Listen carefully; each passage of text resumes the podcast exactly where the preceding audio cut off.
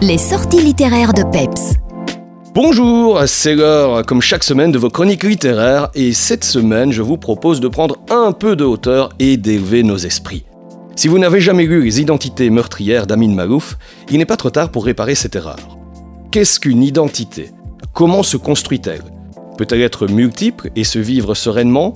Ce sont notamment à ces questions, entre autres, que tente de répondre Amin Malouf. Publié il y a plus de 20 ans, son propos reste très actuel tant confronté à la réalité de 2023, on comprend à quel point la société reste éminemment tributaire des cases dans lesquelles chacun est tenu de rentrer.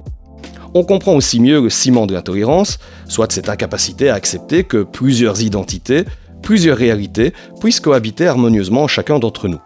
Si vous voulez mon avis, ce livre fait partie de ceux que chacun devrait avoir lu.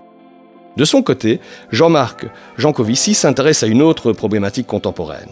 Dans Le Monde sans fin, il explore de façon didactique mais très complète les questions de l'énergie et du climat. Ne vous y trompez pas, cette bande dessinée est particulièrement volumineuse, égorgée d'informations utiles et souvent méconnues. C'est un bon complément pour appréhender ces conférences, souvent accessibles sur Internet.